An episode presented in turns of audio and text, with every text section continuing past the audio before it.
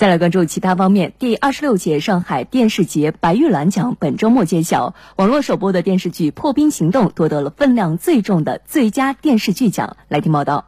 《破冰行动》。电视剧《破冰行动》一举夺得白玉兰大奖最佳中国电视剧奖，还将最佳原创编剧奖杯收入囊中。该剧以2013年广东雷霆扫毒幺二二九专项行动为原型，再现了第一制毒村一夜倾覆的始末。该片题材难度高，突破大，是网络首播电视剧首夺白玉兰奖。梦想成真了，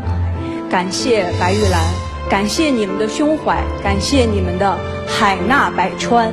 这是属于互联网出品内容标志性的一刻，感谢你们。以八项提名领跑入围榜单的电视剧《小欢喜》收获最佳导演奖。